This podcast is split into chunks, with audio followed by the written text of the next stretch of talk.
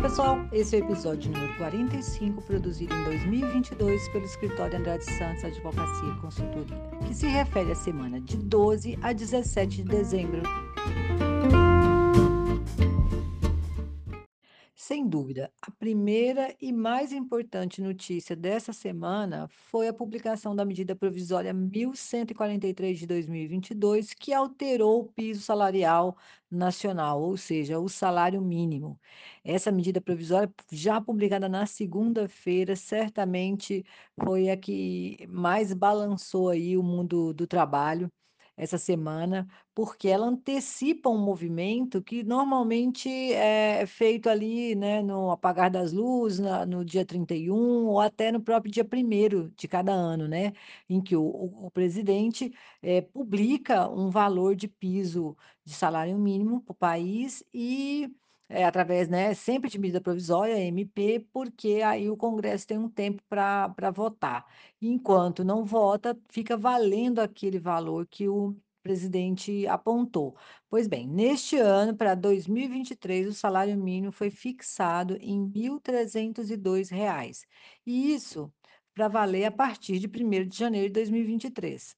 Pois bem, então, a partir de agora, a medida provisória também tá tá já está em vigor, né, está em vigência, e o Congresso vai ter um tempo para aprovar ou, eh, modificar essa medida provisória. Se aprovar, ela já vira lei e se modificar, tem todo um trâmite aí passando pela Câmara, pelo Senado e voltando para a sanção presidencial, que aí já provavelmente vai ser pelo novo presidente.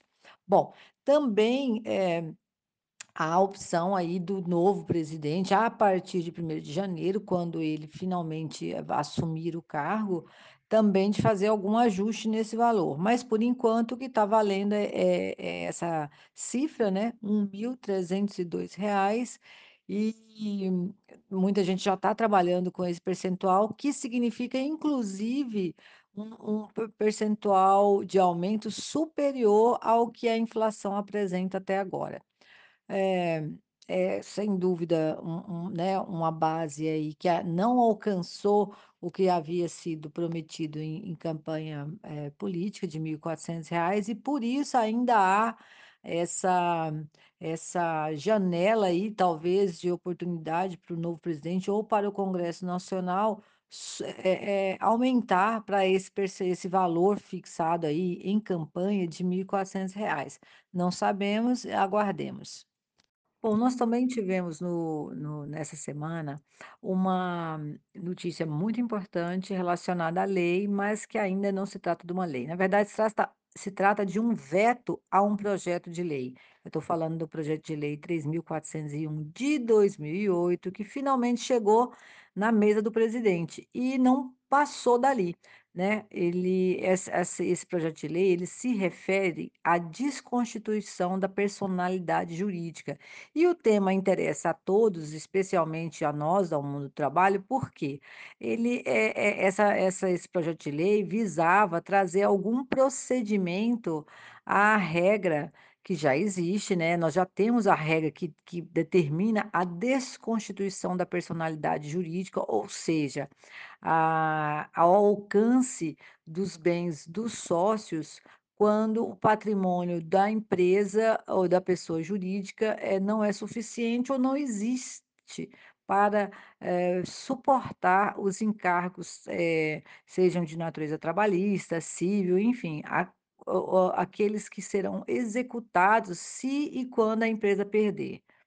Hoje, nós temos a lei que estabelece essa possibilidade, mas não há nenhum procedimento quanto a isso. Então, fica ao critério do judiciário, dos juízes, ou ou melhor dizendo, até da jurisprudência que já está consolidada, decidir quando isso acontece.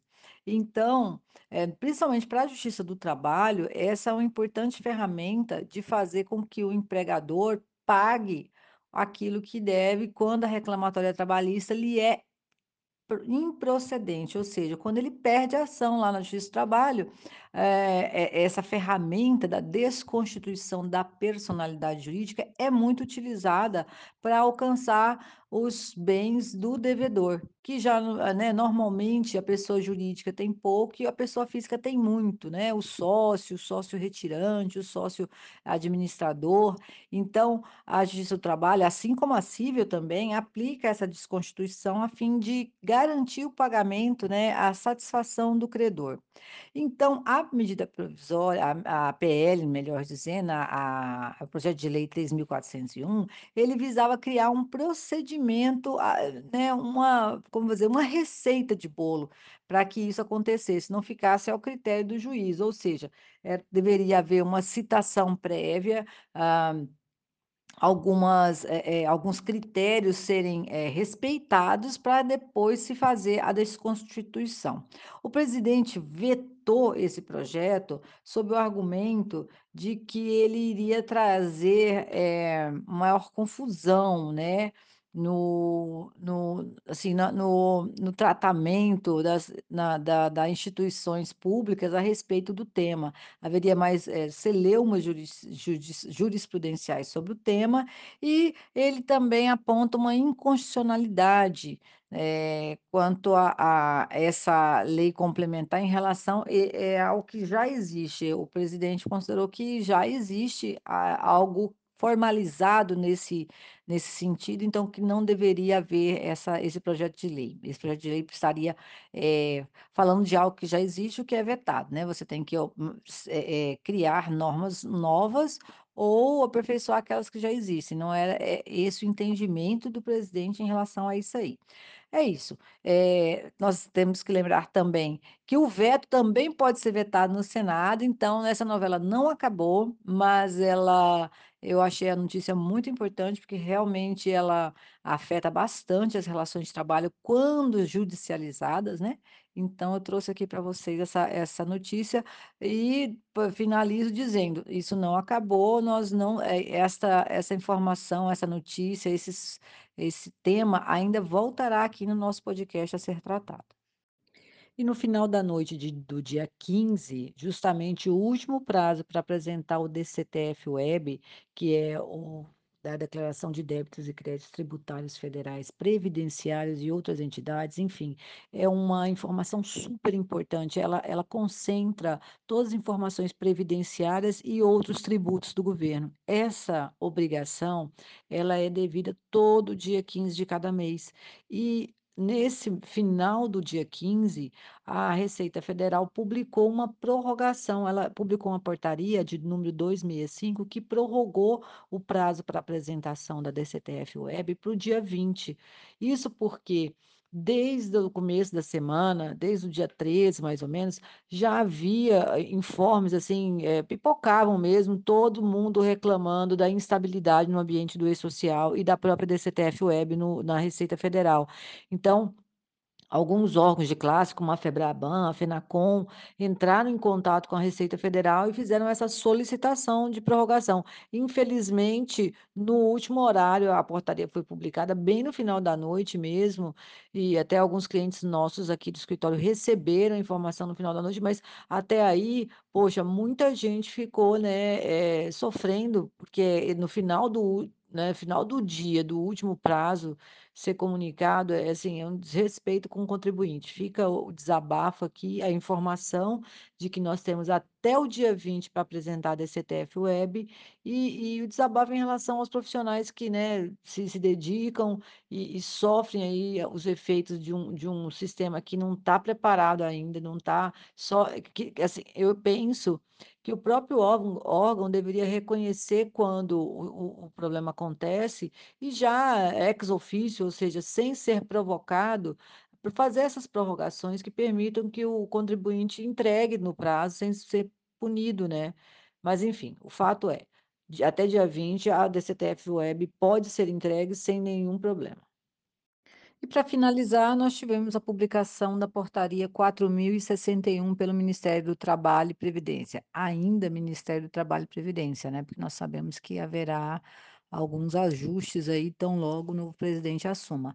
Mas Importante, eh, firmar que essa portaria é aquela que traz o regimento interno do Conselho de Recursos da Previdência Social. Então, é é um documento, é uma norma, né, que interessa muito a quem para quem, eh, trabalha, né, para quem atua na questão previdenciária. Na verdade, eu eu entendo que é é um uma regra um regramento importante para todo mundo, porque afinal de contas Estando do lado do empregador ou sendo empregado, todos nós possuímos CPF, né, mesmo aqueles que representam a CNPJ.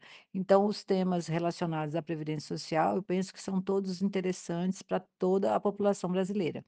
Pois bem, em relação à portaria, é importante frisar que ela traz, as informações, eh eh, necessárias para quem não concorda com alguma decisão do INSS, né. Então ali, depois da parte da distribuição das atribuições, é que vem como é o processamento desses recursos perante esse órgão, o INSS, né. É é uma matéria um muito técnica, né, e é um documento bem longo, então, eh, eu vou deixar a ao critério de vocês, se houver uma dúvida, algo que seja relacionado a essa normativa, a esse a essa portaria, mandem e-mail aqui para o escritório que a gente responde, tá, porque isso não fica cansativo para as pessoas que, eh, não atuam diretamente com o tema.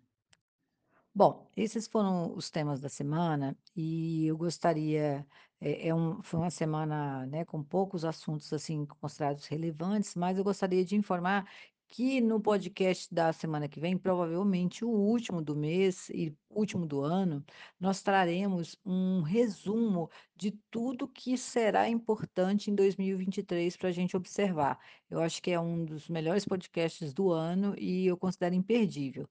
Então, até lá.